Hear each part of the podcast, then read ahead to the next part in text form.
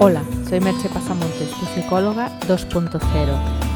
Si ya te has decidido a contratar mis servicios de psicoterapia o coaching online o presencial, contacta conmigo en www.merchepasamontes.com.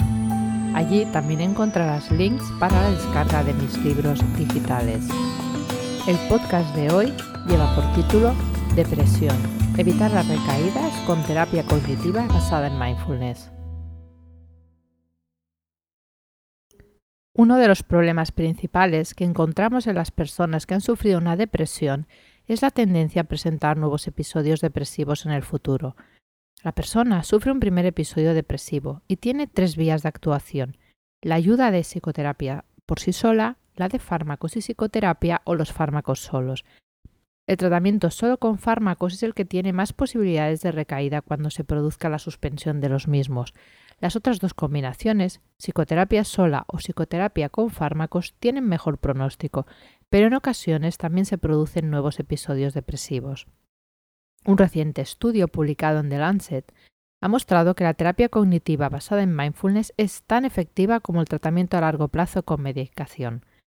Eso significa que la efectividad de ambos tratamientos es igual y puede ser, por tanto, la terapia cognitiva basada en mindfulness un buen tratamiento de elección para aquellas personas que no quieren tomar medicación o no quieren tomarla a largo plazo. Hemos de pensar que los medicamentos antidepresivos tienen además efectos secundarios que la terapia basada en mindfulness no tiene, y que la única manera de prevenir las recaídas en el largo plazo con medicación es continuar tomando la medicación. El tratamiento de terapia cognitiva basada en mindfulness que yo te ofrezco, que es el mismo que se aplica en el estudio citado, tiene las siguientes finalidades.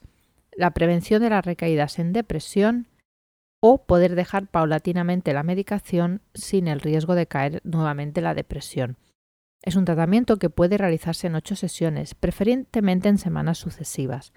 La idea que subyace al tratamiento es aprender a poner más atención en el momento presente y disfrutar por tanto más del día a día. Para eso se realiza un trabajo en el que se aprende a reconocer los pensamientos y emociones negativas que tienen con frecuencia las personas que han padecido una depresión, pero a la vez no aferrarse a ellos. Se practica de manera paulatina al ser consciente, entender el mecanismo que lleva a sentirse cada vez peor y poder evitar caer en ese círculo vicioso de pensamiento, sentirse mal, otro pensamiento, sentirse peor.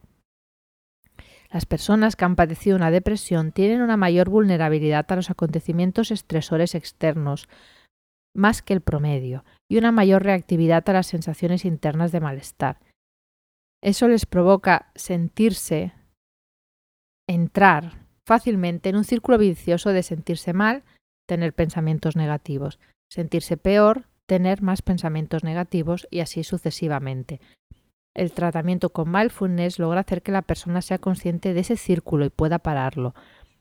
Y además detectar esos síntomas de malestar de manera temprana para así poder poner remedio antes de que esas sensaciones se hagan más fuertes y se entre en ese círculo del que no se sabe salir.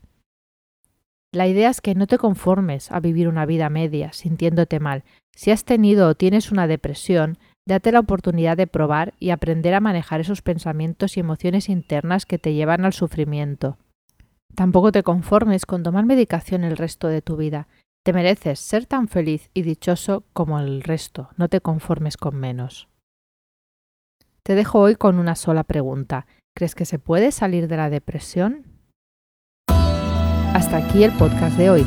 Puedes encontrar más información sobre lo hablado en el podcast y sobre mis servicios profesionales en www.merchipasamontes.com. Te espero en el próximo podcast. Bye bye.